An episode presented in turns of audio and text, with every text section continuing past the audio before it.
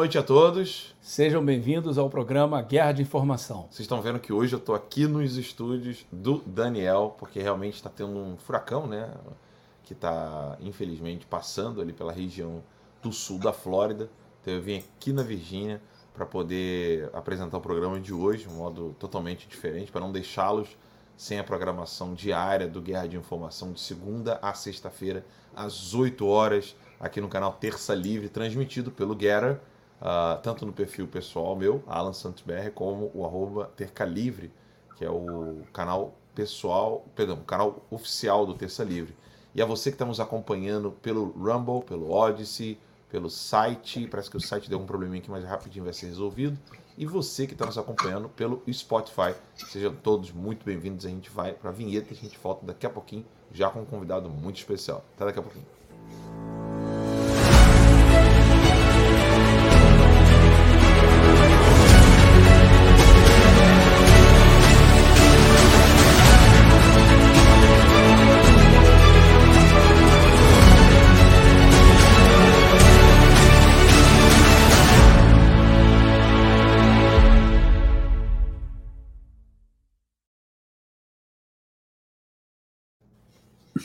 Bem, pessoal, semanas de eleição, vocês sabem muito bem uh, o quanto que o Brasil está passando por um momento crucial para a sua história uh, e onde a gente sabe que os desafios estão sendo muitos. A gente precisa comentar sobre vários assuntos aqui hoje. Eu estou aqui, como eu falei para vocês, na casa do Daniel. Você que está nos escutando apenas pelo Spotify depois né, do programa, não tanto ao vivo, você não deve estar nem entendendo por que, que eu estou falando e dizendo que eu estou aqui ao lado do Daniel, mas é porque eu estou dividindo câmera com o Daniel. E não só isso, nós temos um convidado sensacional essa noite, até para muitos que já estavam com saudade dele, né? Boa noite, seu Sepúlveda, tudo bom? Boa noite, meu caro Alan, boa noite. Boa noite, meu caro Alan. Boa noite, Daniel. E é uma alegria estar aqui com os dois é, nesse programa Guerra da Informação. E uma saudação a todos os que estão aqui, né, é, assistindo ao programa. Eu estou aqui um pouco hesitando porque estava dando um retorno do som, mas já não está dando mais.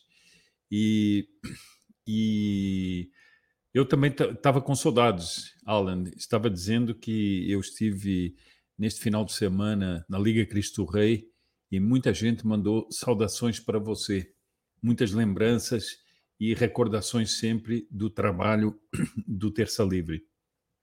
Muito obrigado, Sepúlveda. É, o probleminha do, do áudio aqui é porque a gente está usando o, o, speaker do próprio do computador aqui, então conforme o senhor fala, eu vou ter que mutar aqui o meu microfone para não dar esse eco, né? Se Sepúlveda, direto ao ponto aqui, direto à nossa situação que nós estamos enfrentando no Brasil, eu queria perguntar ao senhor o seguinte: tem alguma coisa ainda que te surpreende é, proveniente das decisões do Alexandre de Moraes e de seus comparsas nesse crime horrendo de destruição do Brasil? Porque, assim, para mim, nada mais me surpreende, Sepúlveda. Isso aqui é nada, absolutamente nada, creio que o Daniel também não. É, o que me surpreenderia é ver as coisas funcionando no Brasil. Ou seja, o presidente Bolsonaro tendo é, a sua manifestação popular concretizada nos votos, isso é o que me surpreenderia. Né? As coisas ocorrendo naturalmente no Brasil.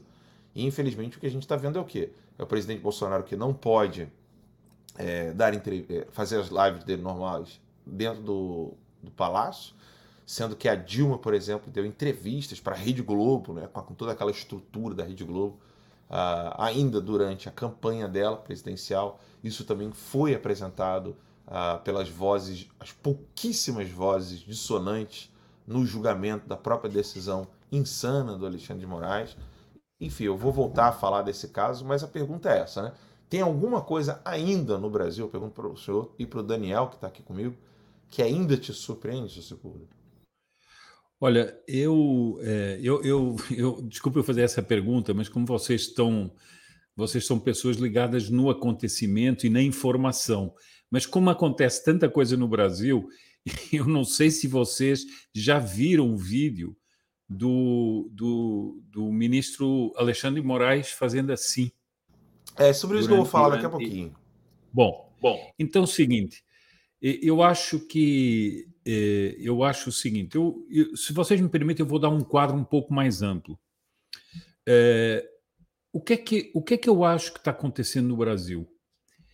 Eu acho que está acontecendo no Brasil uma ruptura profunda é, em vários sentidos, mas a mais profunda de todas é que a população, a nação, saiu de dentro do Estado. O Estado está vazio do seu sentido.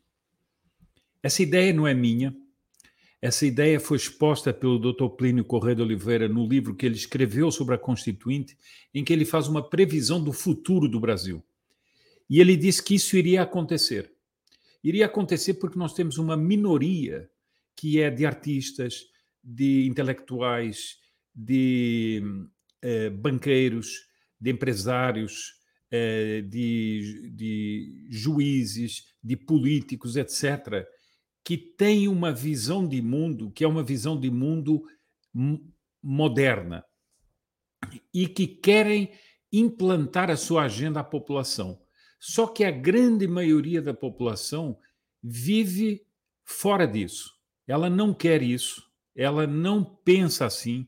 Ela, eu diria que ela tem círculos concêntricos, ela não é toda igual, mas ela, eh, uns resistem mais conscientemente, outros resistem instintivamente, outros resistem quase eh, subconscientemente, mas há essa há essa resistência. E essa resistência muitas vezes é apenas uma inércia. Às vezes é uma inércia em silêncio, mas ela se faz sentir. Porque imagina que uh, você tem um, um, um, uma locomotiva que está arrastando atrás de si muitos vagões. E um deles, por exemplo, as rodas começam a travar ou começam a ir mais, eh, começam a ser bloqueadas. É claro que isso vai fazer com que todo aquele conjunto comece a demorar mais a chegar ao seu ponto. Bom, e o que nós estamos, a, eh, o que nós estamos assistindo nesse momento, para vocês que estão fora, por mais que vocês eh, vejam imagens e tudo, eu creio que nós estamos assistindo a um fenômeno que ninguém ainda avaliou bem.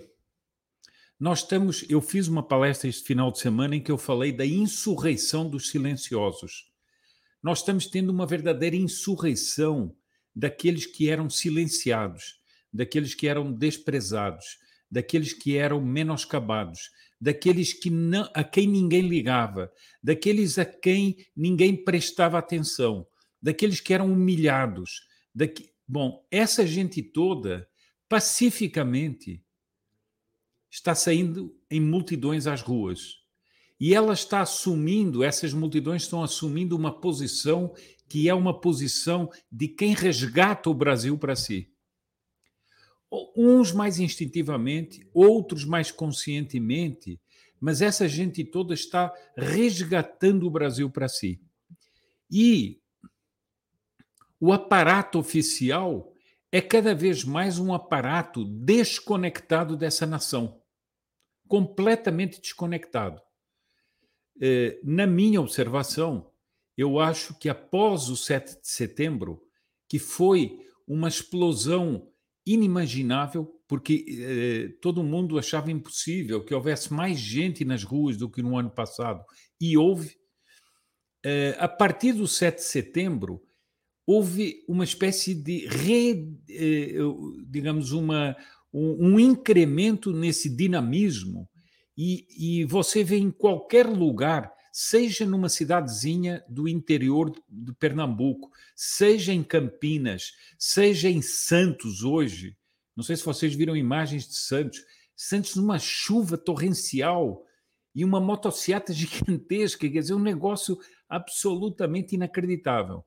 E começou a acontecer um fenômeno que até agora não acontecia cidades inteiras que começam, cidades pequenas, que começam a sair às ruas de verde e amarelo, inclusive sem a presença do Bolsonaro, como aconteceu em Pernambuco, em várias cidades. isso me chama muito a atenção. Bom, por outro lado, você me perguntou se mais alguma coisa me estranhava. Eu acho que a outra ruptura, não sei o que é que vocês dois acham disso, mas a outra ruptura profunda é com o Estado. Eu, eu hesito um pouco em usar essa expressão. Eh, eu não vou certamente usar a expressão Estado democrático de direito, porque isso é um. Eh, considero isso uma, uma ofensa até.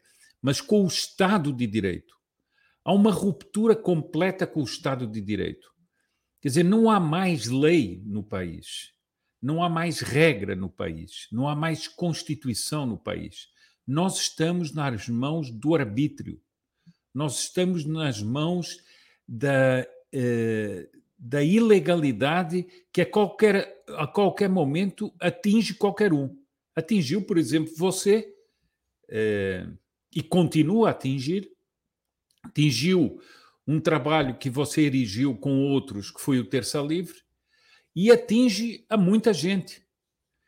Atinge, por exemplo, atingiu esses empresários de uma maneira completamente eh, absurda, atingiu, por exemplo, nós vimos agora uma perseguição a jornalistas da Jovem Pan e à própria Jovem Pan, isso só para dar alguns exemplos, né? atingiu, por exemplo, a Bárbara, atingiu outros, enfim, eu não, não, não quero citar todos porque certamente me esquecer de algum. Mas o que é fato é o seguinte: ninguém mais tem segurança de dizer o que pensa. É, aquele desembargador é, do que foi corregedor do TRE até há uns dias atrás do Distrito Federal, na entrevista que deu no direto ao ponto ao ao Augusto Nunes, ele diz claramente: o Tribunal, o Supremo Tribunal Federal entrou na ilegalidade. Ora, quando você tem um tribunal como o Supremo Tribunal Federal que atua na ilegalidade, você não tem mais Estado de Direito. Quando você vê, como diz o Guzo, que é, num, num dos múltiplos artigos que ele escreveu, que o Tribunal Superior Eleitoral está disposto a dar um golpe para que o presidente Bolsonaro não seja reeleito e atuar partidariamente, como nós temos visto todos os dias, veja bem, você não pode pôr imagens do 7 de setembro. O ministro Alexandre de Moraes quis, inclusive, proibir as cores nacionais numa propaganda ou num vídeo do próprio governo em que exaltava o bicentenário da independência, dizendo que aquilo era uma ideologia perigosa. Nesse momento, você vê, o, o que é que você percebe? Você percebe o seguinte: estão nos eh, retirando o direito de ser brasileiros. Na essência, é isso. Você vê agora o ministro Barroso desrespeitando o legislativo mais uma vez e, re, e dando de novo o mandato a um vereador de Curitiba que invadiu uma igreja. Portanto, ele está avalizando a agressão religiosa. Agora, tudo isso fala de um país, eu tenho usado essa expressão muitas vezes, um país à deriva nós somos um país à deriva, na mão de uma juristocracia totalitária que assumiu o controle do país. Mas veja também o seguinte: nós temos um consórcio entre essa juristocracia e a extrema imprensa, em que uma se alimenta a outra. O exemplo mais característico foi dos empresários em que o ministro Supremo toma medidas brutais contra empresários com base numa notícia. Ora, há uma retroalimentação nesse consórcio, há uma retroalimentação de perseguição. Eu não sei se vocês viram, por exemplo, a absurda, claro que viram, vocês citaram aí, a absurda decisão de proibir o presidente de fazer lives no palácio.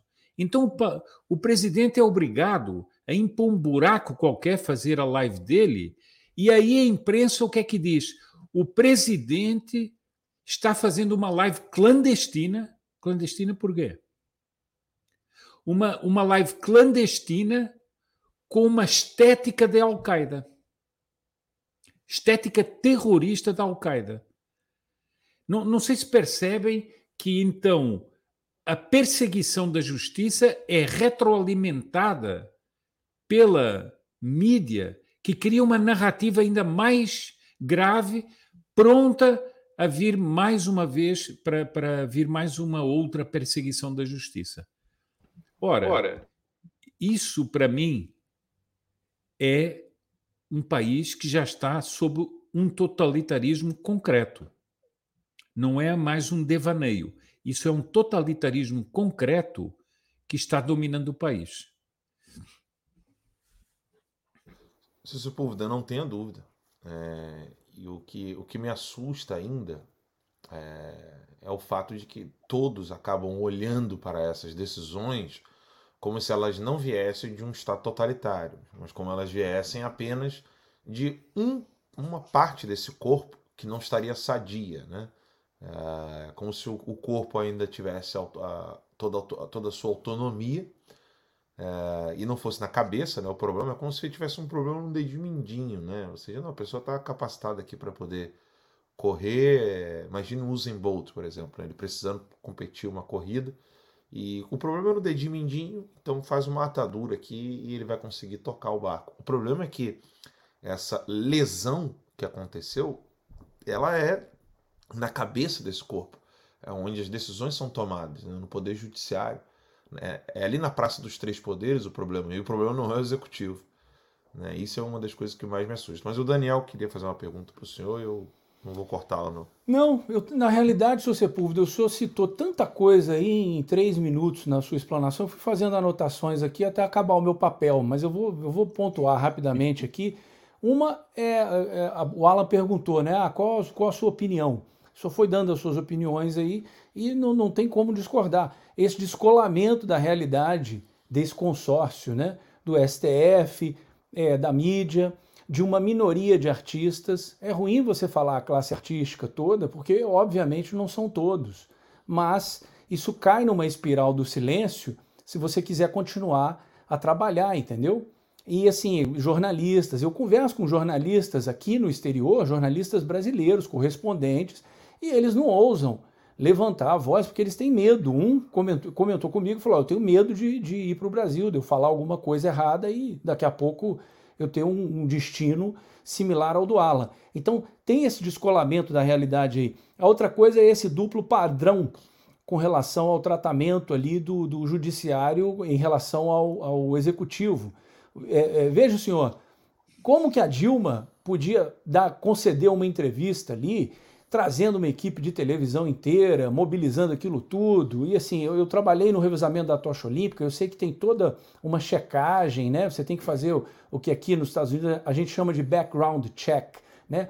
Isso dá trabalho, isso gera custo. Então, assim, o Bolsonaro tentando fazer uma live de dentro da casa dele, que é onde ele mora, entendeu? Não pode. Agora imagine o custo se ele tiver que sair, deslocar a equipe inteira de segurança ir para algum outro local, isso, isso fica caro também. Então, assim, isso é, isso é inviável, é insano e essa coisa aí, eu, não, eu sinceramente eu não sei. Parece, eu não sei se você acompanha, mas tem uma série de televisão chamada Stranger Things, né? Coisas estranhas, seria a tradução literal. E lá você tem o Upside Down. Eu sou sou mais velho, eu lembro do, do tinha um personagem que era o, o, o Bizarro. O Bizarro ele era a antítese do Superman. Ele tinha assim, os poderes do Superman, mas era tudo do avesso, entendeu? E era um cara que não, não raciocinava é, de forma linear, né? de forma lógica. Então, assim, essa coisa de, de limitar o, o Bolsonaro a não fazer a live lá, se o Bolsonaro tiver uma encravada, eles vão falar que isso é um absurdo e, e que isso é, é, imponderável. Então, essa coisa de, de não ter mais lei no Brasil, que, que o senhor citou, de não, você não, não obedecer mais à Constituição, não obedecer mais um código ali pré-determinado para todo mundo, é, vira uma terra sem lei, né? É assim, na minha opinião, ou seja, não é a lei, na minha opinião, na minha interpretação da lei, a sua opinião é crime. Poxa, e aí fica todo mundo nesse, nesse samba do crioulo doido jurídico, que uma hora uma coisa vale, outra hora não vale, né? É, eu, eu concordo inteiramente consigo pelo seguinte, porque o que é que caracteriza o arbítrio no Estado? É isso mesmo. É não haver uma regra. O arbítrio é caracterizado por não haver uma regra.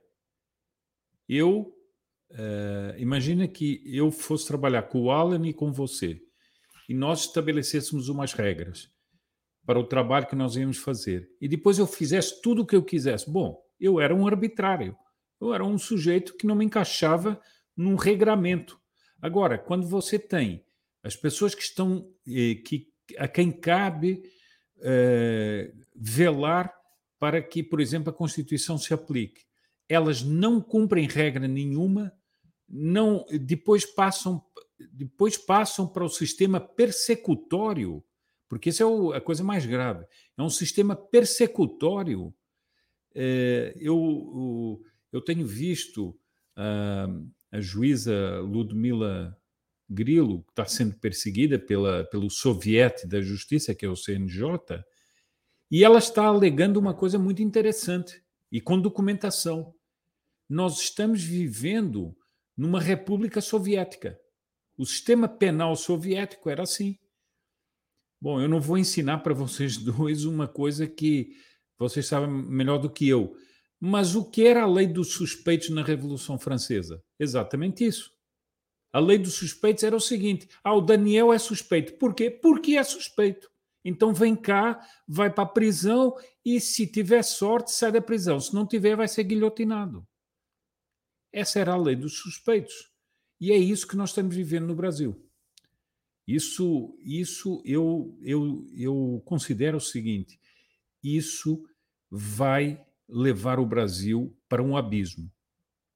Porque não é, eu, eu não concordo que seja só a liberdade de expressão que está em risco. São todas as liberdades. É a liberdade religiosa, é a liberdade de trabalhar, é a liberdade da propriedade.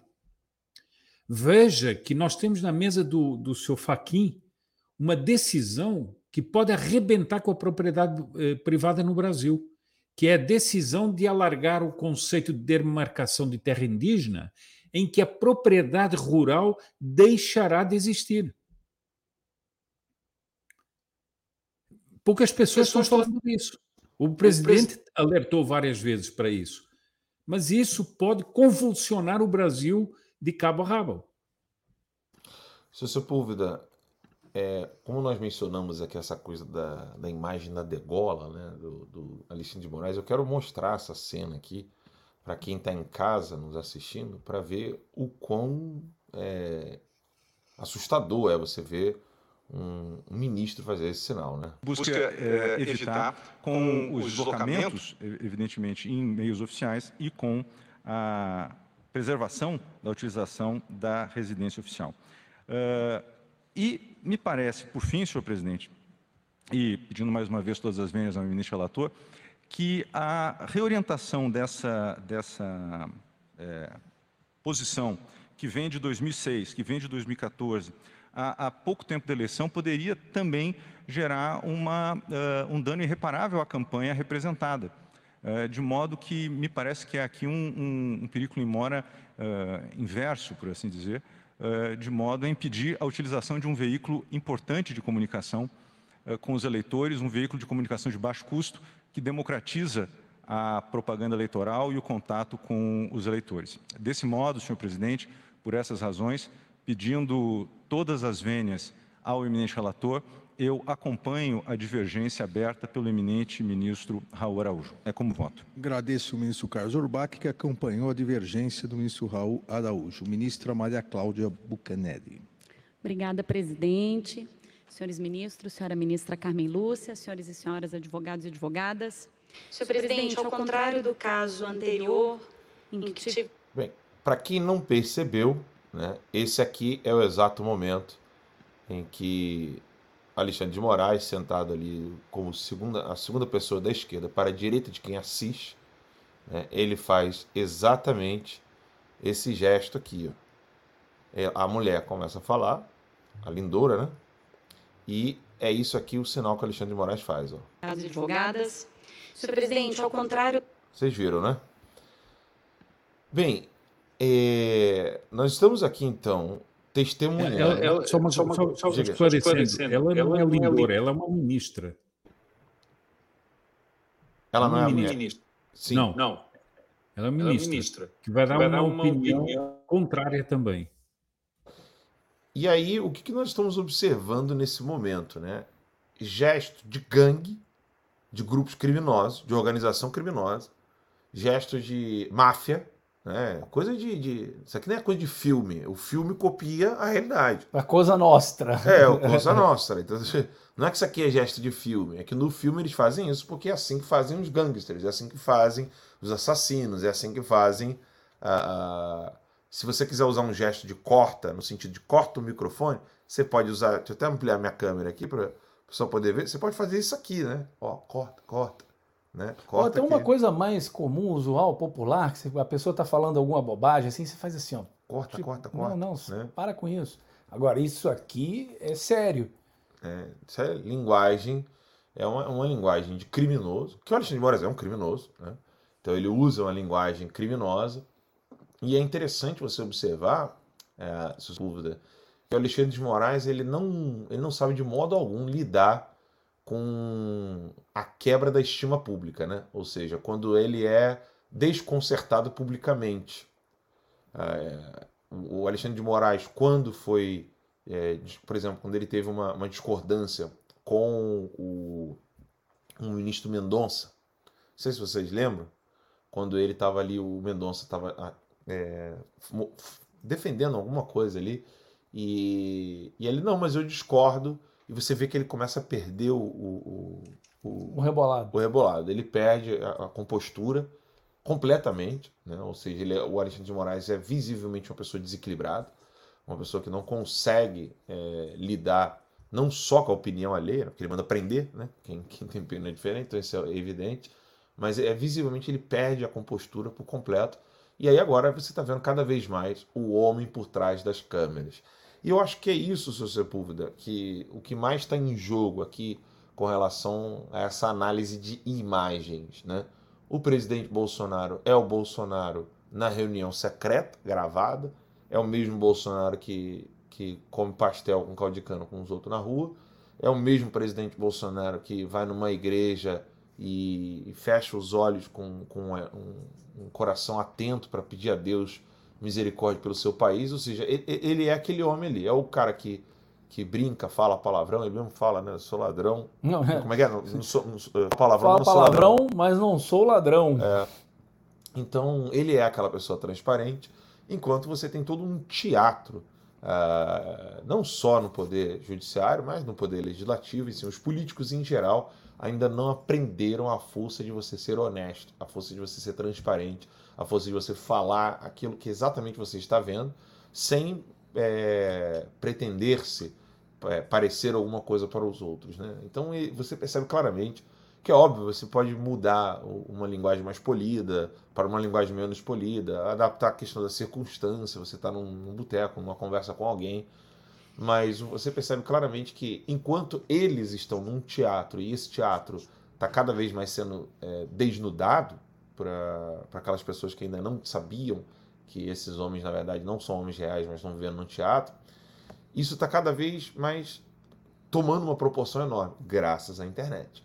E esse sinal do Alexandre de Moraes, um sinal de um bandido, né?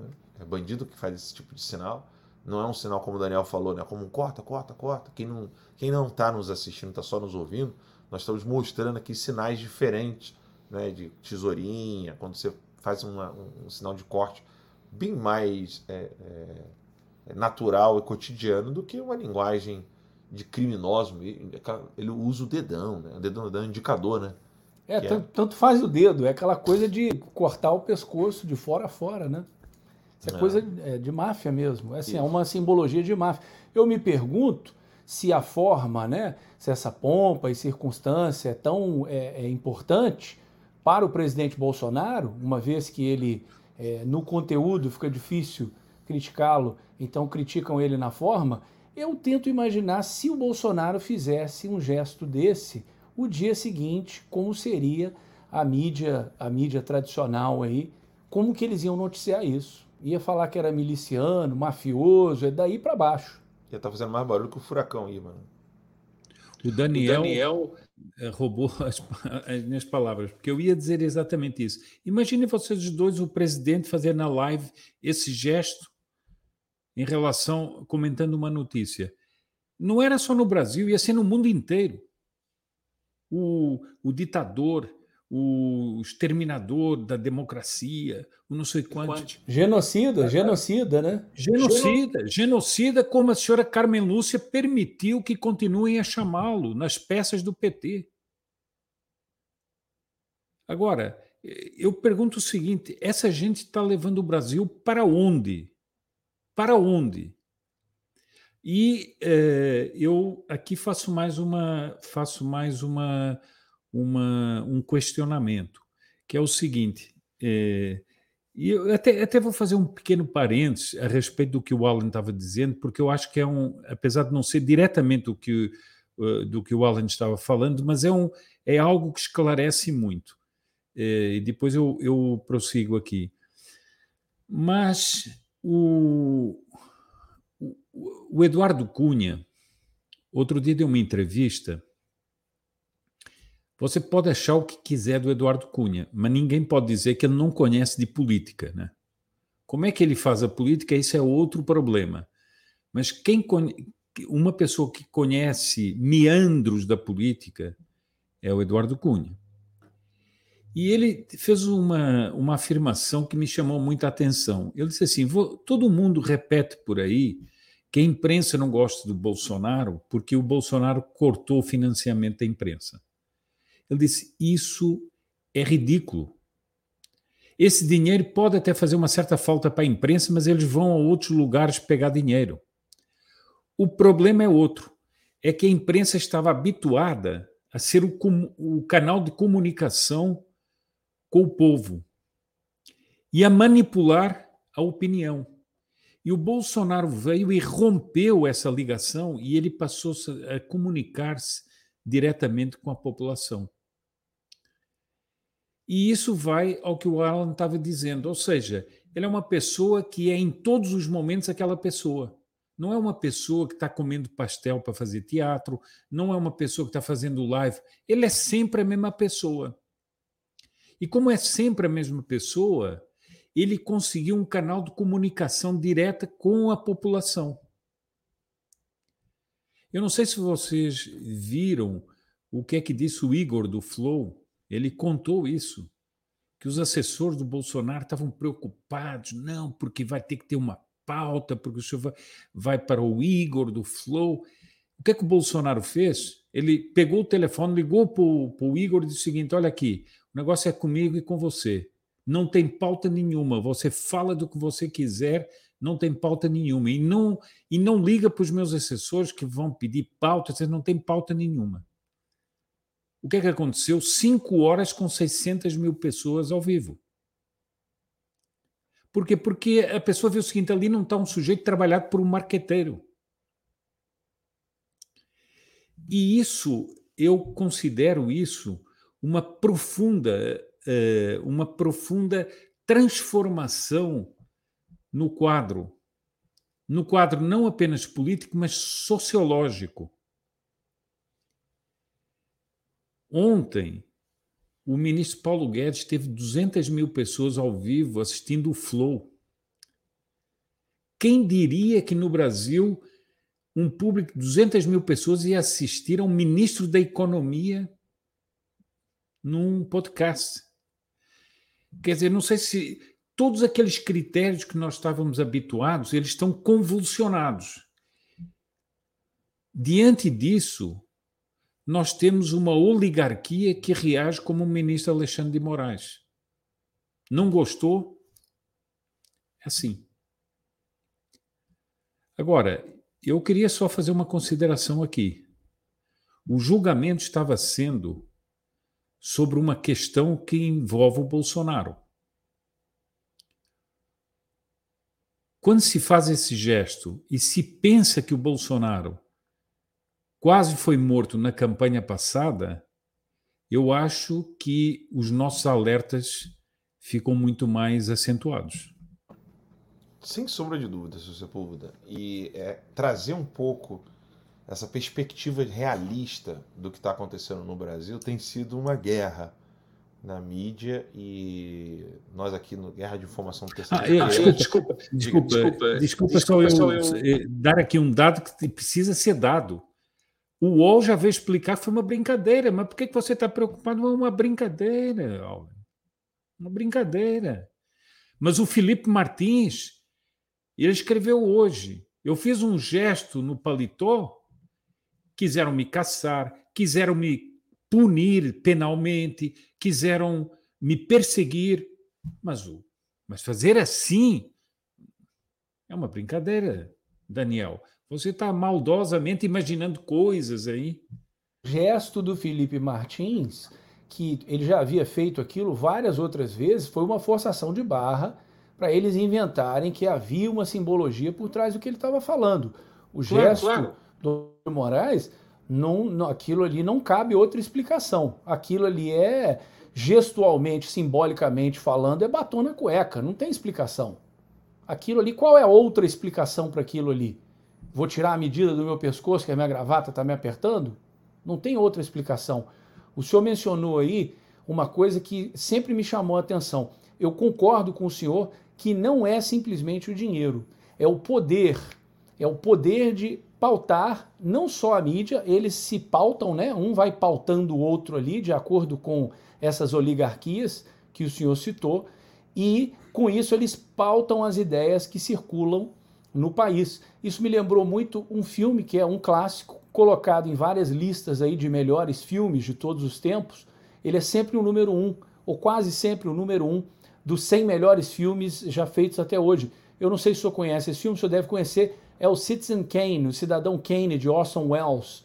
Ele uhum. é um filme de 1941 e até hoje ele é votado como um dos melhores filmes é, da história. E ele basicamente conta a história de o quê? Um magnata das comunicações que conseguia inventar a notícia, porque quando ele soltava uma notícia, aquilo acabava virando realidade por pressões. E existe um filme é um documentário que ficou proibido no Brasil durante muitos anos, hoje em dia é fácil de encontrar. Chama-se Além do Cidadão Kane. É um filme é, gringo. Dizem que ele é da BBC, mas eu creio que ele não é da BBC, onde eles expõem o poder enorme que o Roberto Marinho, né, o jornalista Roberto Marinho, que é como ele gostava de ser chamado, né, é, exercia sobre é, o, o, país. A própria, é, né, ele falecido, ela, eu não sei se é falecido ou não, a, a, a, viúva dele, eu não sei se ela já, já é falecida, mas ela em, em, entrevista certa vez falou assim: o Fernando foi o maior erro do Roberto, Roberto no caso Marinho e o Fernando no caso Fernando Collor. E ela deixou claro o, é, o, Roberto Marinho colocou o Fernando Collor na presidência e tirou o Fernando Collor da presidência. Ora, isso é muito melhor do ponto de vista assim de, de poder, né? Isso é muito melhor do que qualquer quantidade de dinheiro.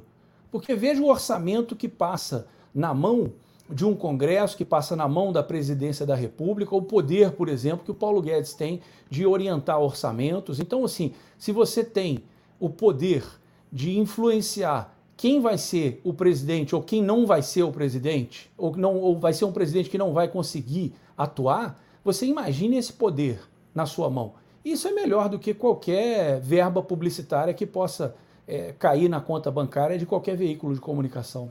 Eu coloquei aqui na tela para o pessoal poder ver esse Beyond Citizen Kane, que é um documentário que foi feito uh, mostrando o poder da Globo, né? Poucas pessoas o conhecem, né? Mas é esse aqui, ó. Network. Network. His business card, His business card says, he's a journalist. Tanto que costumamos dizer que ele é uma espécie de Stalin das, das comunicações, comunicações do nosso, nosso país. país. Quem, Quem não, concorda, concorda com ele, ele, ele manda para a Sibéria. A Sibéria do gelo, a Sibéria do esquecimento. Eu acho que ele é mais poderoso que o Cidadão Kane, inclusive. Cidadão Kane... Enfim, é esse aí o, o documentário, né? Esse documentário, ele tá todo em inglês, né? Não sei se tem ele legendado. Tem ele legendado, é só tem procurar, legendado. isso tem no YouTube. Então ele mostra esse, esse poder e de fato, essa perda de poder por parte da mídia, né? ela deixou de ser esse, esse, papel de, de, ser o meio termo né? entre o, o, establishment e o povo. O mediador, o né? mediador. E, e, perder isso realmente foi um dos pontos cruciais. Né? Isso que o seu Sepúlveda apontou aí como a análise, inclusive, do Cunha, é algo que eu, eu toda vez que eu estava conversando com alguém, que alguém falava assim, não, mas aí, olha a Globo, tá demitindo as pessoas. Eu falei assim, ah, meu amigo, você precisa entender um pouco mais do, do que, que, que, que é dinheiro, né? Uh, e, e, normalmente, assim, não me, não me tenha por mal quem estiver nos assistindo agora, mas assim, só fala isso quem é pobre. Essa é real. Rico não vai fazer esse tipo de análise com relação à Globo, porque ele sabe que não é assim que funciona. Não é assim que funciona a coisa. Ou seja, não é assim, ah, não, está demitindo um ou dois, ou três, ou dez, ou quinze, ou vinte. Pode, pode demitir 50% do staff. Isso não significa que você está quebrando, isso não significa que você está sem dinheiro. É, pelo contrário. É um e... ato até inteligente de você fazer uma reestruturação num momento difícil, Sim. né? Exato. É, e um aí... é um ato de inteligência isso, inteligência financeira, né? É. E aí, assim, as pessoas pensam que com a demissão de um ou de outro, a Globo estaria perdendo dinheiro. Ela não está perdendo dinheiro. Pelo contrário, como o seu Sepúlveda também apontou, ela pode conseguir dinheiro de outros lugares. É, o que eu acho crucial aqui, que eu quero bater um papo com vocês, é, todos que estão aqui, né, o seu Sepúlveda, o Daniel, é mostrar esse distanciamento deles, né, ou seja, do establishment, de muitos dos ministros, da maioria assustadora dos políticos e da imprensa, essa, esse distanciamento deles com relação à realidade, mas o perigo que também pode ocorrer da relação entre nós e a realidade em si, não dando ouvidos, por exemplo, quando a gente não dá ouvidos a essa imprensa. Mas a gente vai a um rápido intervalo e a gente volta daqui a pouquinho.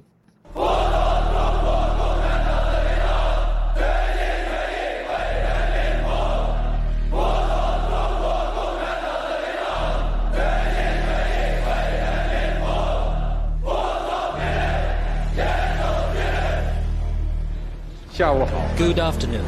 I'm very pleased to come here to the National Congress of Brazil and meet all the friends. On behalf of the Chinese government and people, the cordial greetings and best wishes to the hospitable and friendly Brazilian people and to all the people in Latin America and the Caribbean. Brazil deserves a lot more attention than it typically gets in Western discourse. We're worried about what's happening all over the world, except in our own backyard. China Brazil relations and China Latin America relations keep moving forward, like the Yangtze River and the Amazon River. It's really striking the amount of control that China already has. A China não está comprando no Brasil, ela está comprando o Brasil. They know what they want from Brazil. They know how Brazil can play a role in their rise. We're being leveraged, we're being encircled. We're going to wake up one day and we're going to be very, very surprised and very upset. And the people are going to ask, How did this happen? And the answer is, We let it happen.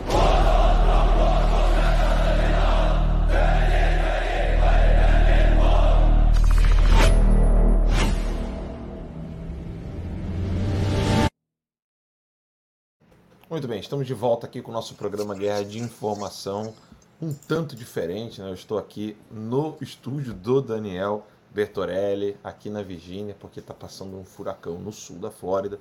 Uh, é óbvio que é, eu espero que não, não, não seja tão problemático assim a passagem do furacão lá na Flórida, mas eu aproveitei a oportunidade de poder visitar o Daniel, rever alguns amigos e vim aqui. E também eu não teria internet lá, né? O pessoal tá sem internet lá, tá que... É, esse é um problema. Apesar de, é. de, Em Tampa, o furacão já passou, eu estive lendo hoje, com ventos de 241 km por hora, que já é, já é temerário. Mas o, o problema. do mar, né? É, tem, existe uma coisa que chama o cavado né, do, do mar, o cavado da onda. É quando o mar recua, essas imagens a gente, a gente lembra muito bem daquela tsunami horrível que, que aconteceu lá na Ásia, há uns anos atrás, e as pessoas ficaram ali na praia achando interessante o mar ter recuado. Só que quanto maior o recuo, maior é a onda que está vindo ali atrás, entendeu? E hoje já teve um recuo do mar ali grande, os ventos chegaram com muita força, mas ainda assim ele vai perdendo a força quando ele vai entrando no continente, mas você fica sem energia elétrica, sem água, sem nada. Então, assim, as autoridades falaram: ó saiam da Flórida, que é, é, é, o mais seguro, né? E tenho o prazer de receber o Ala aqui em casa. E quando o senhor quiser, o senhor está convidadíssimo também aí, é, seu Sepúlveda. Muitíssimo, Muitíssimo obrigado, Daniel. Bem, dando continuidade aqui, é, o próximo ponto aqui da nossa pauta, do nosso bate-papo, é essa aspas, né, vazamento criminoso uh, de uma transação feita pelo assessor do presidente Bolsonaro, o coronel Cid, uh, que não tem nada de irregular na transação que foi feita ali, de, de, pagamento de contas, coisas que ele fez ali. Mas o ponto crucial aqui é esse. Né? Uh, nós estamos diante de um, um, um ministro que faz degola quando não gosta de alguma coisa, persegue, manda extraditar, manda prender pessoas inocentes, jornalistas, políticos, presidentes de partidos, etc. E solta na última semana, essa, essa é o maior, a maior cara de pau do mundo, solta na última semana, na última semana das eleições presidenciais no Brasil para a imprensa, porque alguém tem que vazar isso para a imprensa. Essa documentação ela está dentro da Polícia Federal. Existe hoje parte da Polícia Federal que é literalmente a, função dela não é ser Polícia Federal. Eles usam a roupa da Polícia Federal, eles frequentam o prédio da Polícia Federal, eles têm carteirinha da Polícia Federal, mas eles só funcionam como a guarda pretoriana do ditador Alexandre de Moraes. E aí, se você dúvida, e Daniel, eu jogo a pergunta para vocês dois aqui, é uma, um bate-papo, peço até que vocês possam é, me cortar ou falar quando quiserem, mas o que me assusta é o seguinte: diante de um cenário desse, é, existe hoje o perigo, não do, da massa, né? A massa a gente sabe que a massa é massa, ela não vai deixar de ser massa, mas existe um perigo de políticos, jornalistas, inclusive de direita, jornalistas conservadores, ativistas, existe o perigo de que as pessoas que estão nos assistindo agora, que são bem engajadas, acabarem cai caindo naquele canto da sereia da mídia, de, de, de alguma maneira ir uh, começar a dançar conforme a música do teatro, ou seja, é, não colocar as coisas tais como elas são, ou seja, que esse vazamento é criminoso, que o que se pode esperar do resultado dessas eleições é assim, fraude sem nenhuma, sem pestanejar. Porque... Mas não pode falar, senão vai preso. É, então, ou seja, não pode comentar que as pessoas vão ter medo de ser presas. Ou seja, se você tem isso claro diante dos olhos, abuso atrás de abuso, autoritarismo atrás de autoritarismo, como bem disse o seu Sepúlveda, é, um, uma coisa absolutamente arbitrária. Diante desse cenário todo, qual é, na sua avaliação, seu Sepúlveda, é, o grau de exposição e de aceitação da direita brasileira hoje de dançar conforme a música do autoritarismo, inclusive no controle é, da, na hora de qualificar algo, de predicar algo, na hora de você categorizar algo e, e, e, ter medo de falar isso é um copo, isso é uma tirania, isso é uma arbitrariedade. Eu sei que a pergunta foi extensa demais, mas é para o público poder entender de modo bem objetivo. Até que ponto o lodo do autoritarismo está sujando a boca e o corpo da direita brasileira? Ô, oh, oh, Alan, eu, eu vou só esclarecer aqui uma coisa quanto ao vazamento. Ontem na live, e são palavras é, ipsis literis do presidente da República. Não vem com papinho que a PF vazou, que, porque esse pessoal da PF come na sua mão, Alexandre de Moraes. Foi você quem vazou.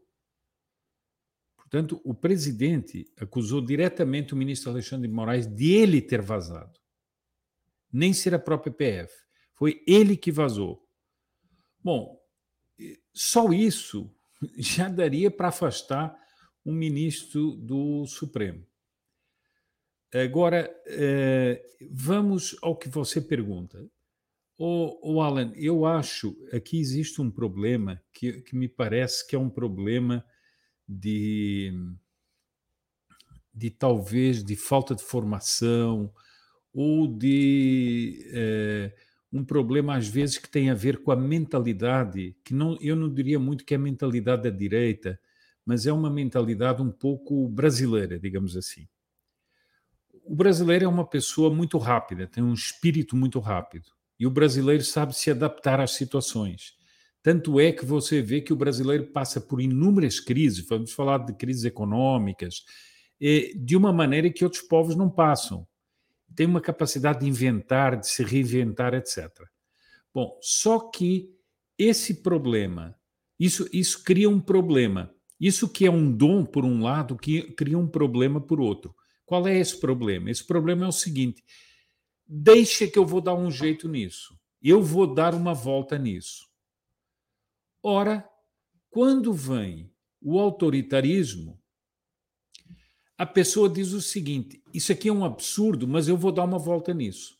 Ora, chega um certo momento em que você não dá volta nenhuma, porque o autoritarismo está instalado, a ditadura está instalada, o totalitarismo está instalado. Portanto, eu, eu, eh, para não, não ficarmos nesse, eh, nessa questão é, eu vou lhe dar um exemplo de uma pessoa que tem muita experiência, eu tenho essa experiência de ter militado durante é, tantos anos na tradição família e propriedade e ter feito muitas campanhas contra a reforma agrária. Quando nós íamos alertar os fazendeiros contra os perigos da reforma agrária, muitos reagiam dessa maneira: ah, mas se isso acontecer, eu dou um jeito. Mas como dá um jeito? Não, pode deixar que eu dou um jeito. Não, o que, o que você tem que fazer, o que o senhor tem que fazer não é dar um jeito. O senhor tem que se, eh, o senhor tem que se organizar para combater essa ameaça e não pensar em jeitos que você vai dar na hora. Porque depois, a um certo momento, não há mais jeito para dar e a sua propriedade vai embora. E essa era uma dificuldade muito grande que nós encontrávamos em muitas pessoas. Ora, eu tenho refletido muito sobre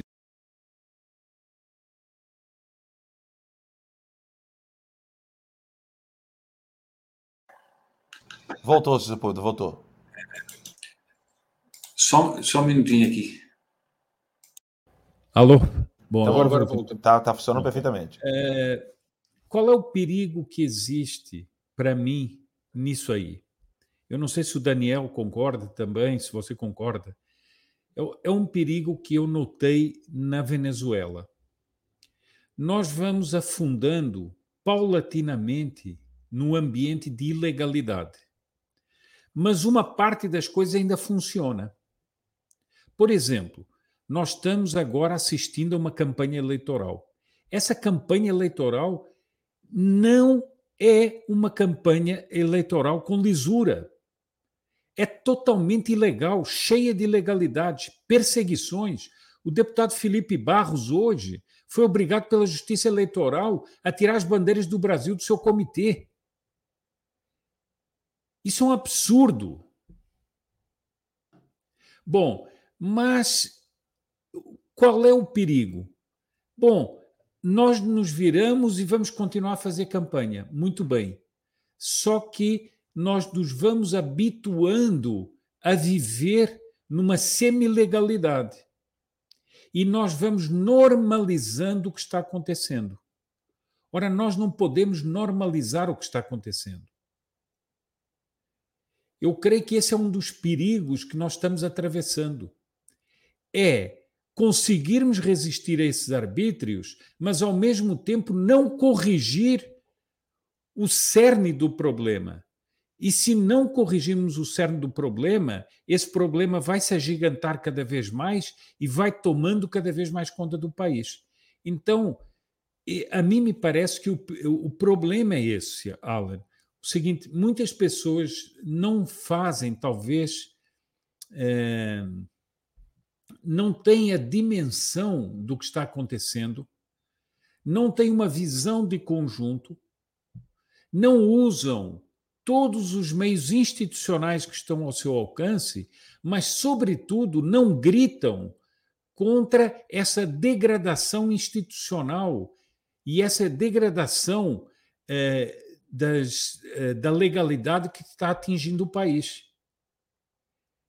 E vão dando um jeito de se adaptar. Eu sei que é muita criatividade para a pessoa conseguir resistir, mas nós não podemos deixar que isso se normalize porque normalizado nós perderemos mais um pedaço da nossa liberdade.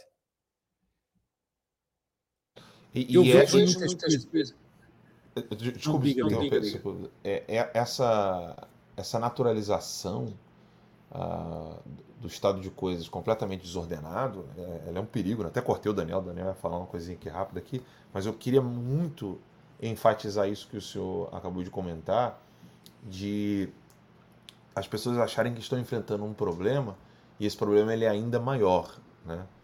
E o, eu tô, tô para colocar um vídeo do presidente Bolsonaro aqui agora, um trecho da live de ontem, onde eu confesso que eu queria ter visto o presidente falando isso desde o início, desde o início.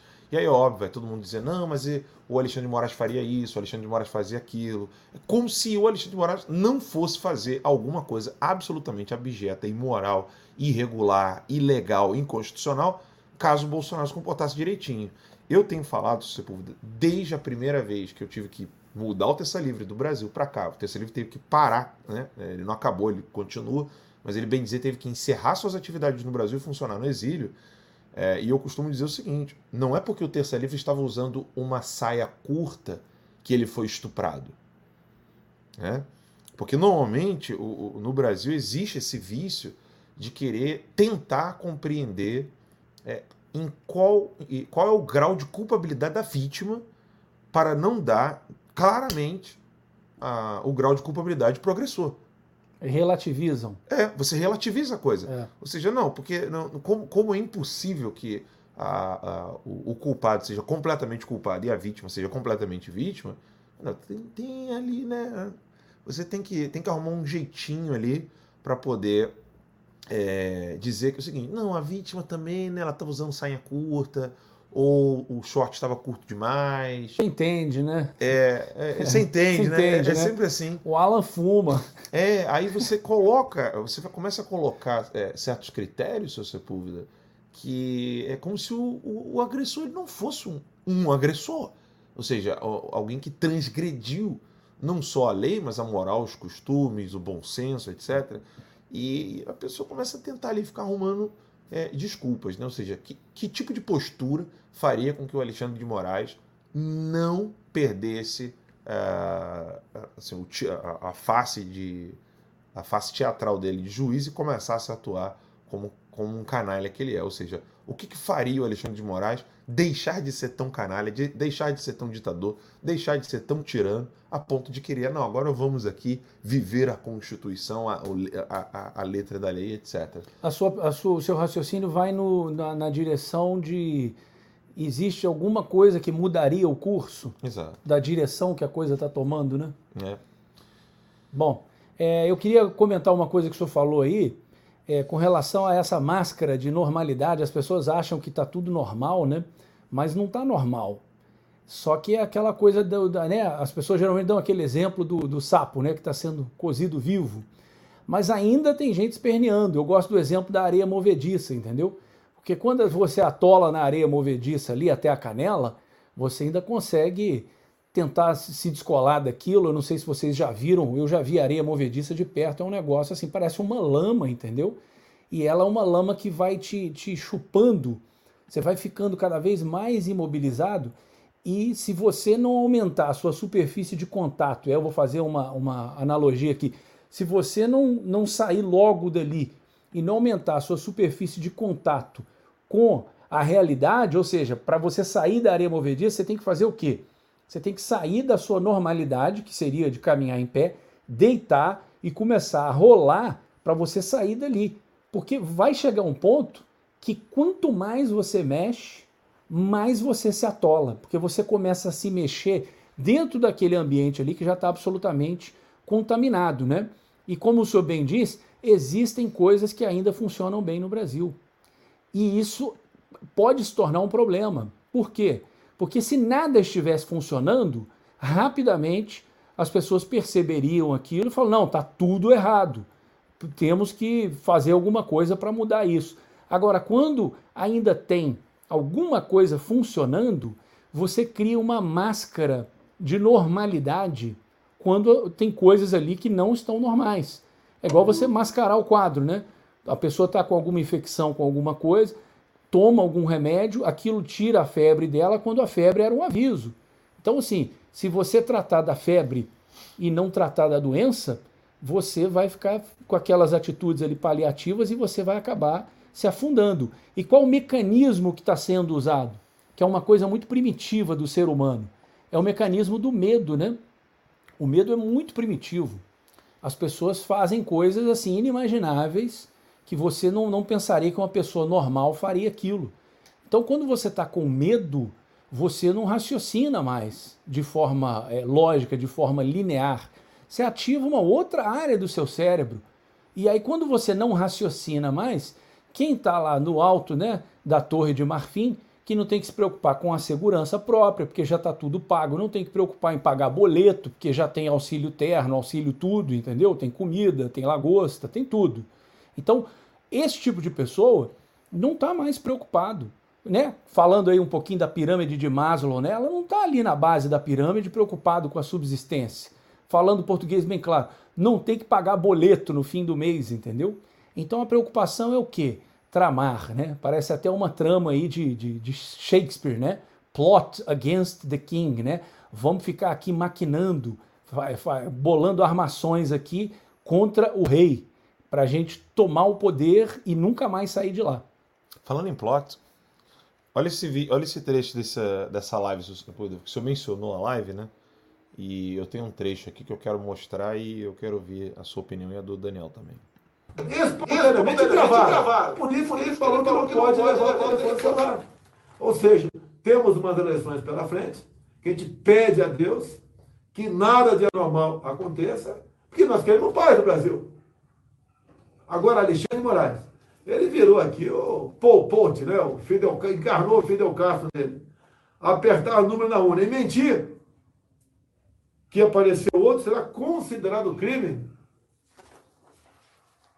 Vamos lá? Deixei aqui. Enfim, o vídeo é curto.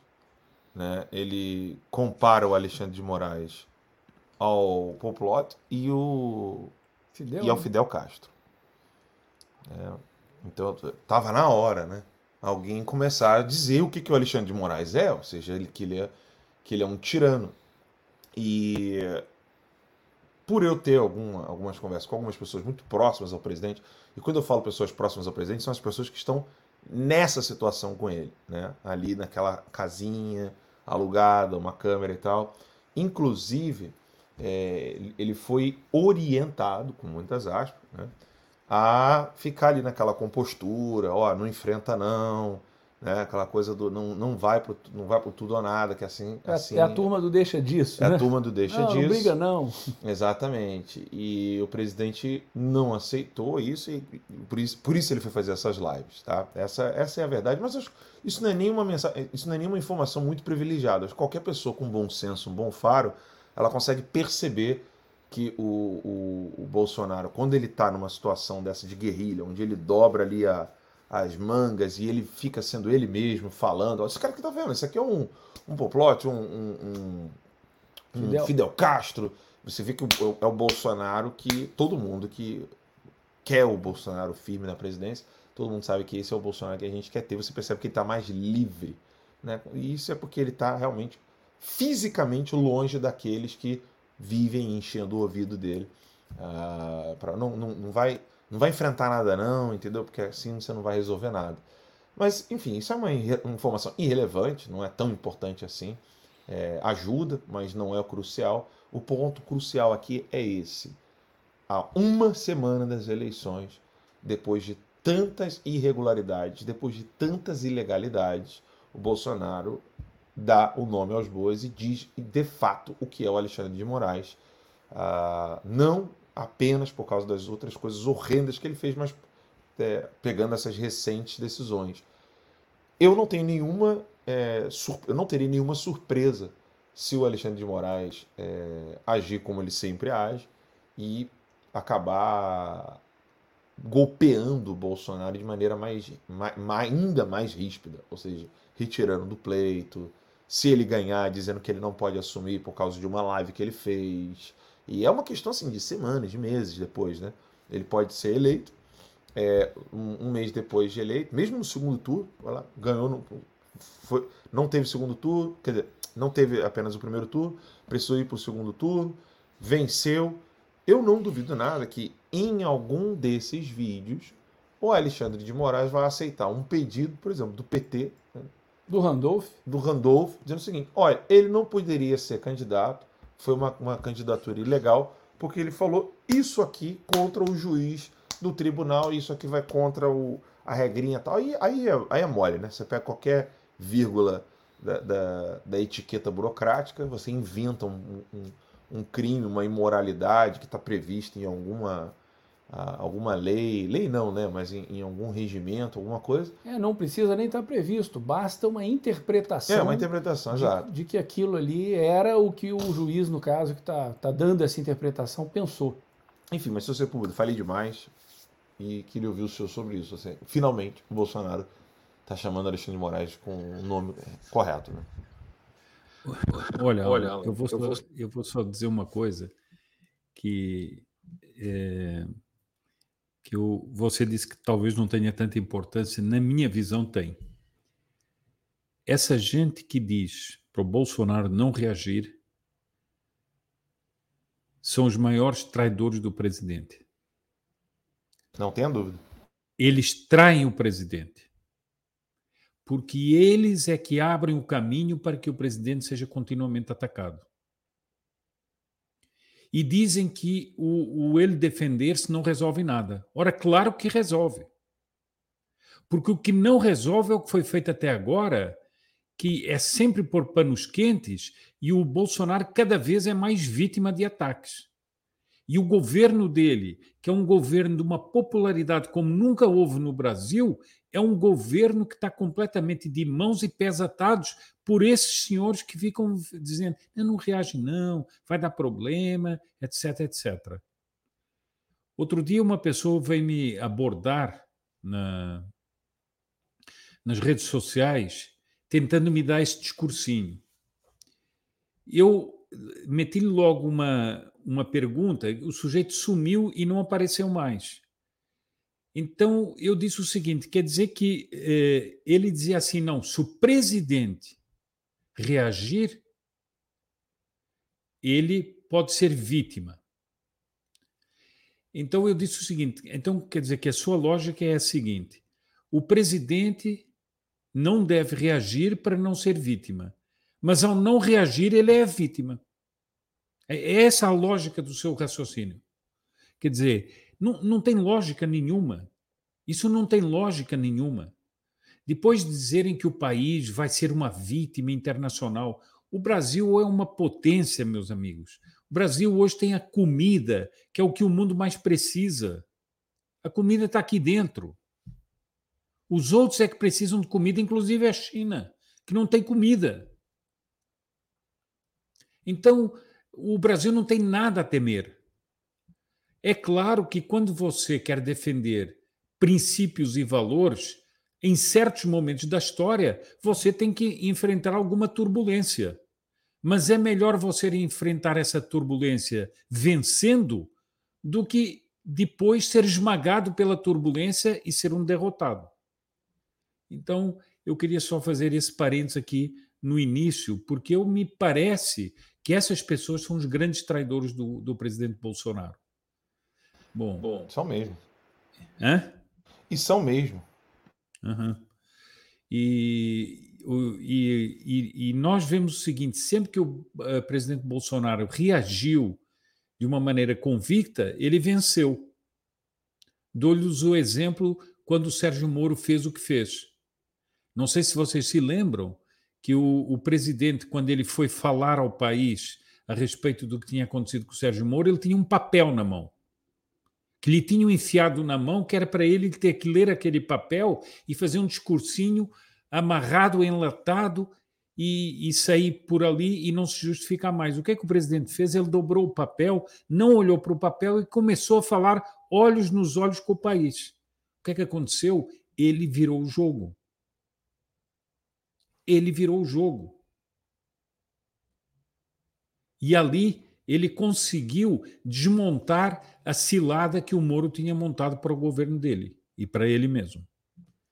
Então, eu acho que isso nós é, nós devemos perceber isso, porque essas pessoas que vêm com essa conversinha mole são aqueles que, é, no fundo, querem prejudicar o próprio presidente.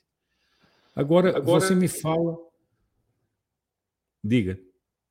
Não, não, pode falar, depois eu, eu, eu não, você me fala do seguinte: há, um, há, um, há uma semana das eleições, de, de acontecerem as eleições. Eu não sei se vocês estão acompanhando ou não, mas o PL hoje acaba de lançar um relatório lançando uma desconfiança total sobre o sistema eletrônico das, das urnas, do controle das urnas, da contagem dos votos, etc. Isso foi lançado há uma hora ou duas atrás. Nesse momento,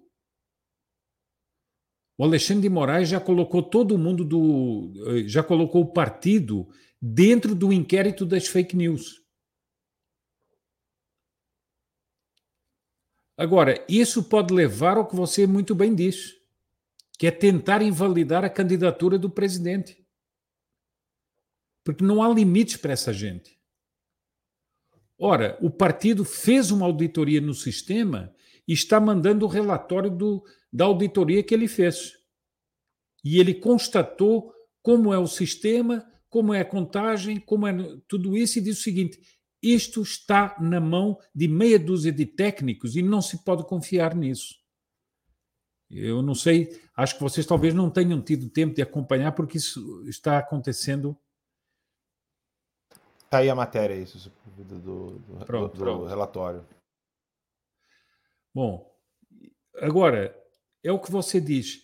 Nós estamos à mercê do arbítrio. Nós não sabemos o que é que vai acontecer. Será que o Alexandre Moraes vai dizer o seguinte: o Fidel Castro, o Pol Pot do Brasil, vai dizer o seguinte: não, o senhor não pode concorrer. Ou o senhor concorreu, venceu as eleições, o senhor não pode assumir a presidência. Eu, eu continuo a dizer-lhes o seguinte: eu vejo que há uma minoria oligárquica no Brasil que se habituou a mandar no Brasil e não manda mais na realidade do povo na realidade das profundidades do Brasil. Não manda mais.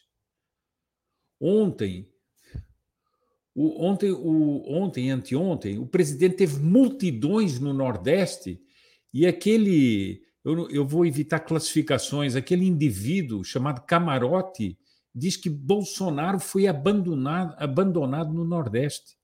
Quer dizer, essa gente está completamente enlouquecida. Eles estão querendo reinventar a realidade. Eles estão realmente criando uma realidade paralela para que nós acreditemos. E dentro dessa realidade paralela existe o gabinete do ódio, dentro dessa realidade paralela existem as fake news, dentro dessa realidade paralela não existe esse Brasil que nós estamos vendo todos os dias existir. Agora, não se faz uma guerra à realidade impunemente. Não se faz. E essa gente vai ser tragada pela realidade. E o desespero deles é exatamente essa realidade que os assalta to todos os dias. Eu, eu por exemplo, eu, por exemplo, fiz a, a cobertura das manifestações do 7 de setembro. E vocês precisavam ver o desespero é, minuto a minuto, do jornalismo. Eles estavam enlouquecidos. Eles não sabiam se eles diziam que era muita gente, que era pouca gente, que não era tanta gente. Enfim, eles não sabiam mais, porque eles estavam com uma realidade que estava sendo esfregada diante dos olhos deles. Eu agora no Rio conversei com pessoas que me disseram o seguinte: você não tem ideia do que eram os trens da periferia do Rio que vinham para para trazendo gente para a manifestação em Copacabana.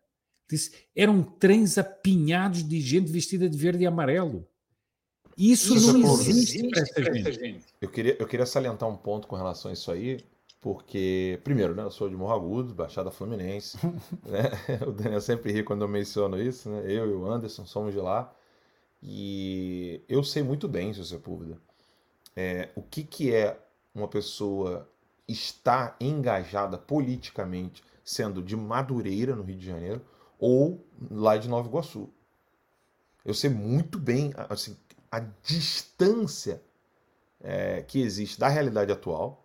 Né? O fato de, por exemplo, meu primo ir lá em um agudo, o pessoal querer tirar foto, querer conversar, algum, alguém falar assim, pô, manda um abraço pro Arno, fala pra ele que eu sou, sou fã, ou então alguém no Instagram falando, sou de Nova Iguaçu, eu que nasci e fui criado em Nova Iguaçu até os 5 anos, depois em Madureira, nessas duas realidades de, de, periferias, né, tanto a de Nova Iguaçu quanto a do subúrbio do Rio de Janeiro, ver pessoas e amigos de infância falando, cara, que prazer saber que você está lutando pelo Brasil, etc. Saber que chegou nessa dimensão mostra exatamente isso, isso que o senhor está falando. Não tem mais como a imprensa raptar a consciência do brasileiro comum, que mesmo sem muitas informações, sem muita formação, inclusive, mas já consegue ver algo e sempre, né, você precisa de alguém que esteja ali à frente. E o presidente Bolsonaro está conseguindo fazer isso de um modo que eu acho assim crucial. E nós estamos para ver uh, algo assim muito decisivo acontecer no Brasil. Por exemplo, o presidente Bolsonaro falou, o senhor disse ali das, do pessoal com as camisas, né, seu público, porque isso é um sinal visível que você não tem como desver. Né? Vou usar a linguagem da, da Folha aqui para brincar um pouco, de modo jocoso, mas você não tem como... Se você desver, sua visão está despiorando. Né? É, exatamente. e aí, assim, o, o, presidente Bolsonaro falou, não ouçam as fake news e vão com a camisa verde e amarela. Né? Ele disse isso. E com relação a, a, a esse relatório, que o senhor mencionou, eu quero colocar na tela o próprio desespero da imprensa, que o senhor acabou de mencionar, tá? Esse aqui é o, é o desespero do, do, da Folha de São Paulo com relação a esse relatório. O, o senhor Sepúlveda falou rapidamente aqui, pessoal, de um relatório feito pelo, pelo Partido Liberal, que é o partido do presidente, né? Eu vou ler rapidamente aqui a matéria da Folha, só para a gente chegar naquele parágrafo lá. Há quatro dias da, antes das eleições, o relatório apresentado pelo Partido Liberal, Partido PL, Partido Presidente, questionando a segurança das urnas eletrônicas fez o Tribunal Superior Eleitoral elevar o tom, como se ele não tivesse elevado até agora, né? Como se ele não tivesse ainda elevado o tom. Chamar o documento de fraudulento. Peraí, como é que em horas, em horas, você pode dizer que um documento é fraudulento sem analisá-lo? Porque foi uma questão de horas. Né? Abrir investigação e citar que. E aí o TSE falou, né? parlamentares já foram caçados por divulgar informações falsas sobre esse pleito. Isso aqui é o famoso. Você sabe com quem você está falando? Eu já mandei prender quem me tratou assim. É. Ô Leônidas, é contra quantos? É. Aí, o, aí, Alan e Daniel, Daniel só, só, só uma só pequena uma coisa. Essa frase, para mim, é insinuação de que o presidente pode ser caçado. Eu não, eu, não, eu não usaria nem o verbo na condicional, se você que ele pode ser. Né? Ele já está dizendo que eles vão caçar o presidente. O TSE afirmou que as conclusões do, do partido são falsas. Como é que o TSE consegue fazer uma conclusão tão rápida de um documento que saiu agora? Mentirosa e fraudulenta. Ou seja, ele não está dizendo apenas que são imprecisas, que elas são é, é, é, equivocadas. Não, falsas, mentirosas e fraudulentas. E visam tumultuar as eleições. Agora, aqui que vem o ponto sem nenhum amparo na realidade. Falei, como assim? O Alexandre de Moraes usar isso aqui? O, o Alexandre de Moraes virar para mim e falar assim, sem nenhum amparo na realidade? Ele que é louco? Mas, enfim, louco assim, né? não é nem um pouco louco, ele é só psicopata. psicopata não é louco, tá, gente? Bom, bom lembrar isso aqui.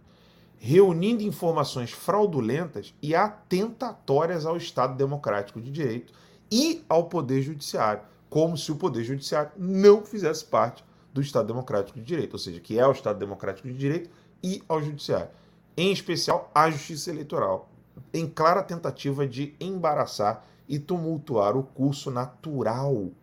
Veja só, curso natural do processo eleitoral. É da natureza do processo eleitoral a idoneidade, a transparência, né? Você, você vazar informação é. do, do, do, é. assessor é. da presidência não é um processo natural é. de eleição. Você ter um bandido concorrendo à presidência não é um processo.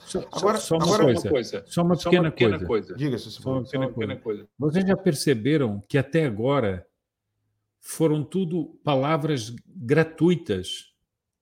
Não há uma prova do que está dito aí. Não, não, é, é, é, é expressão de emoção, né? Direito, atentatório ao Estado Democrático de Direito no quê? No quê? É, são falsas, mentirosas, etc. Mas no quê? No que é que elas são falsas e mentirosas? Tudo isso é gratuito. Você vê que isso é um script. Isso parece um, um, um processo de Kafka, né? Parece, eu, é. eu, eu, posso dizer que é, né? Mas eu, eu, eu, tô, eu, tô, eu tô sublinhando aqui, Sepúlveda, esses textos, é, é, esses fragmentos aí, né, que o, o senhor falou, né? Por exemplo, diversos dos elementos fraudulentos. Como assim? Quais diversos? Quais? Né? Aí ele bota aqui, é, quer ver se é uma paralelidade, falou assim, info, reunindo informações fraudulentas. Quais? E atentatórias ao Estado Democrático de Direito. Como? E ao Poder Judiciário. Onde?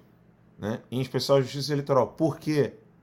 Em clara tentativa de embaraçar e tumultuar o curso natural. Bem, eu, em relação a isso aqui, eu quero dizer o seguinte: há algo muito grave, né, que a gente já está percebendo, está muito na cara, e o presidente Bolsonaro fez um pedido, uma convocação que a gente vai analisar ainda essa semana mais vezes, a, a profundidade desse pedido dele, que ele falou, ele fez um pedido, se você para todos irem votar com as cores do, da bandeira nacional. Não, já estão julgando agora, essa é uma matéria aí falando que eh, já estão julgando se eh, vai ser liberado ou não para você ir votar com a camisa da seleção brasileira. Então, aí o presidente saiu, ele falou na live, falou assim, não, não, não escutem isso. Eu vou dizer aqui o que o presidente falou.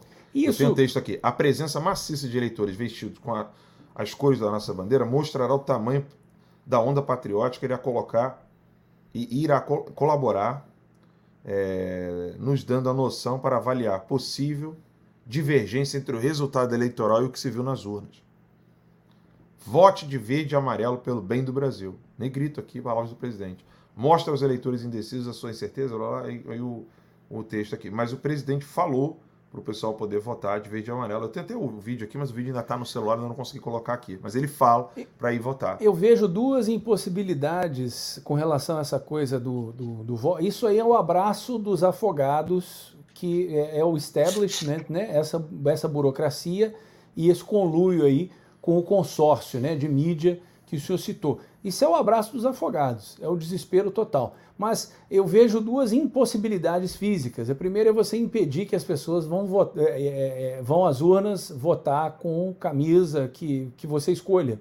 Antiga, você não pode fazer boca de urna, mas eu não sei como é que está a lei eleitoral hoje em dia, mas você pode ir até votar com a camisa lá do seu, do seu candidato. Você vai votar.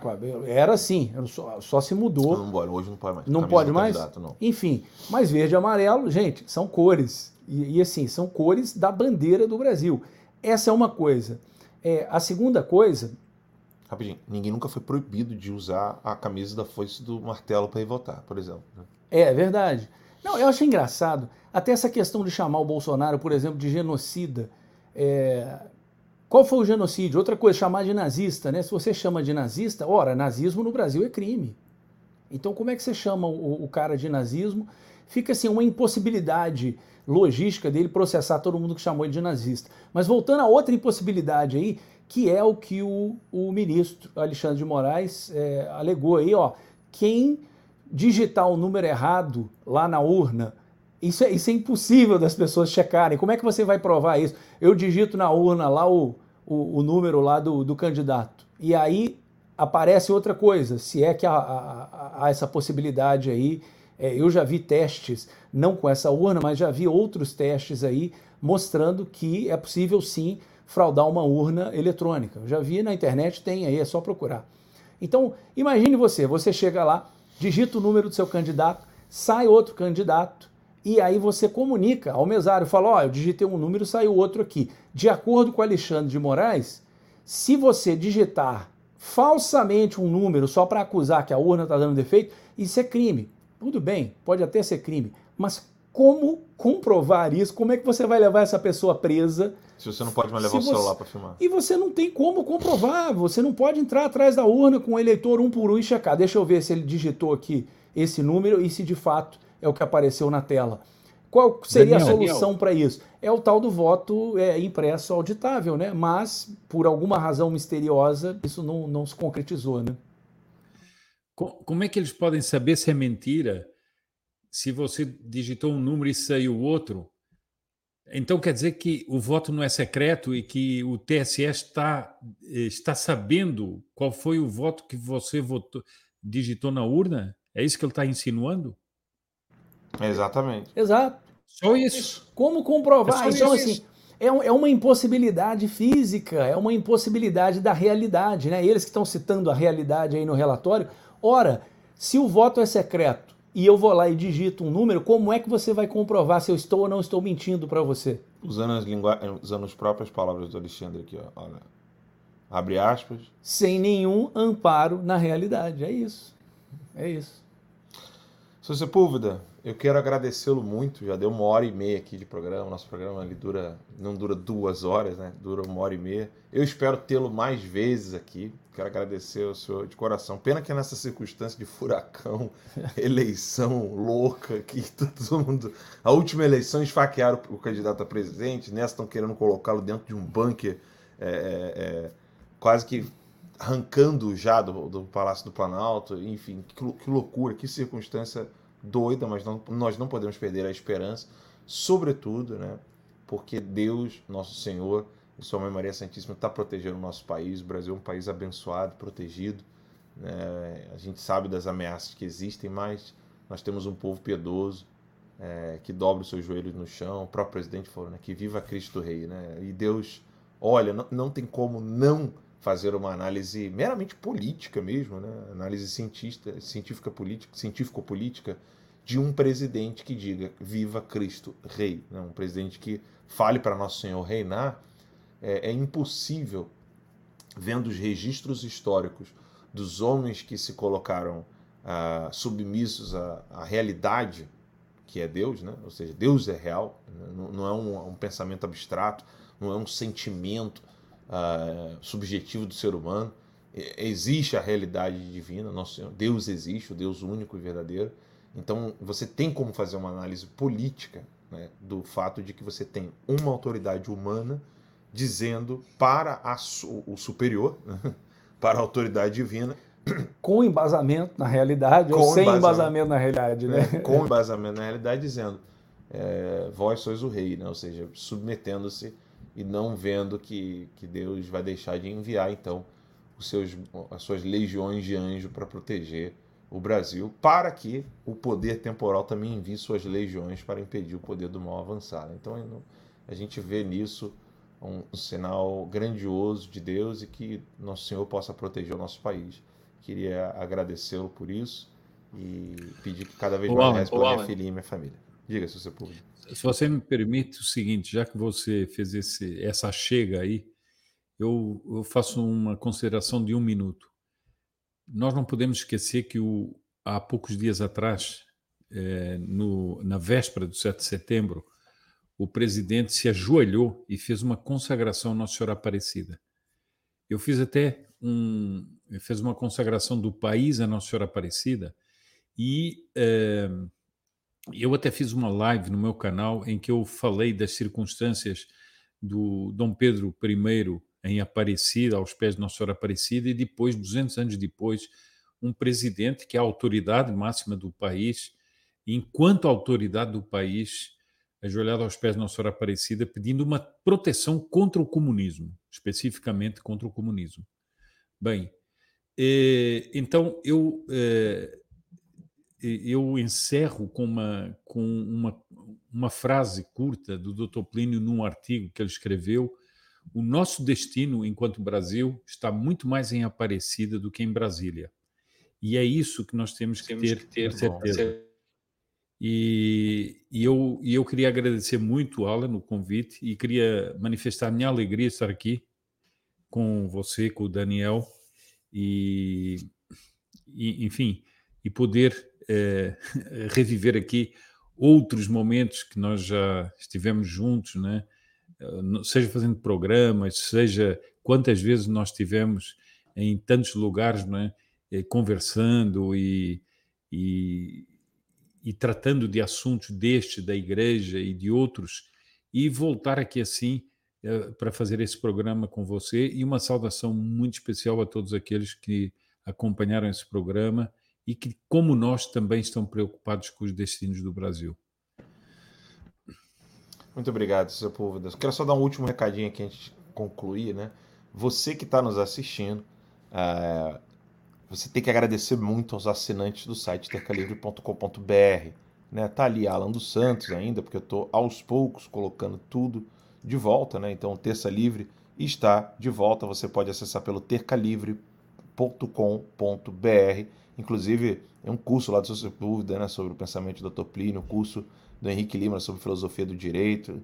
Enfim, o Terça Livre está de volta, né? Tá aqui as assinaturas, você pode ir lá ajudar a financiar esse trabalho, sobretudo de reestruturação do Terça Livre aqui no exílio.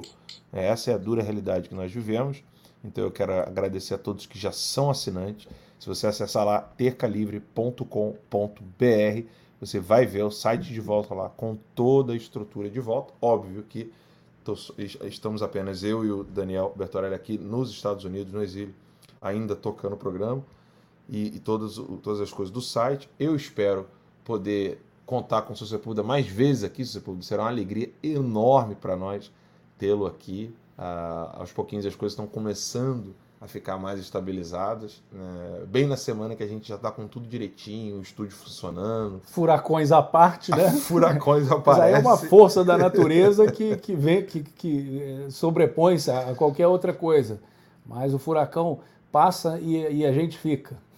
É, não, mas é, o convite fica aberto, Sepúlveda. Muito obrigado pelo carinho, né? Agradeço a todas as pessoas que mandaram mensagens para mim, para minha família, por meio do Senhor. Agradeço é, efusivamente. Né? É uma alegria enorme para mim poder saber que não estou sozinho, né? É um, prazer muito grande contar com verdadeiros amigos, né? E a todos vocês que estão nos acompanhando pelo Rumble. Parece que o Rumble deu um probleminha, mas já voltou. O Rumble pelo é, pelo Odyssey, pelo site tercalivre.com.br. Se você acessar o site lá, está escrito lá ao vivo ou guerra de informação, uma coisa assim, lá no topo. Ao vivo? É ao vivo, né? Clica lá, você já acessa o, todo dia às 8 horas. Ou então, você que já está aqui na nossa maior audiência, que é o pessoal do Rumble, a quem eu quero agradecer aqui nominalmente. Deixa eu ver se vai dar. Eu acho que eu teria que, teria que abrir aqui o link novamente, mas eu quero agradecer a todo mundo que está lá no Rumble. Tem tanto do, do Terca Livre do Rumble e, perdão, do Guerra. Eu ia falar do Guerra. A galera que está assistindo a gente no Guerra, tanto do Terça Livre, né, é, arroba Terca Livre, quanto o Alan Santos BR. Então, o pessoal que está aqui no meu perfil pessoal e o pessoal que está lá no perfil do Terça Livre. Muito obrigado pelo carinho de todos. Obrigado, Dan, mais uma vez. Obrigado a vocês, obrigado a todo mundo aí que está assistindo, que sempre apoiou o Terça e que o, o Terça é como Elvis, não morreu. Muito obrigado. Obrigado, seu público, mais uma vez. Obrigado, Daniel. Obrigado a todos vocês. Até a próxima, se Deus quiser. Tchau, tchau, pessoal. Fique com Deus. O Alan dos Santos não cometeu crime nenhum. Qualquer decisão que eu for tomar vai ser só realmente continuar fazendo jornalismo como sempre. E o artigo 220 é aquele da Constituição que lembra que é livre a manifestação de pensamento, criação, expressão e informação.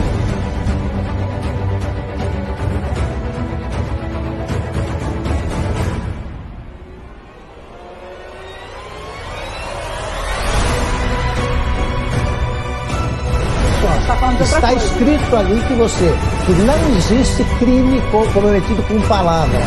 Não existe. Está na Constituição, não existe. Media and TV, not only in America, but in Europe, saying that people do not support Bolsonaro. So what is this, what you're seeing the street on the, on the, on the screen right now?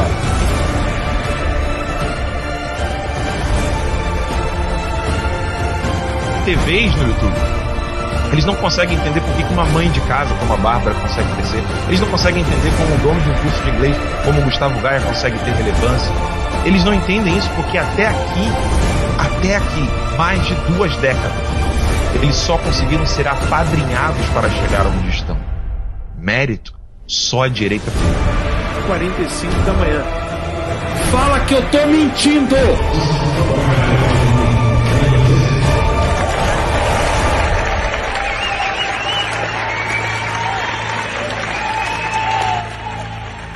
Eu não tenho medo de vocês, não, rapaz!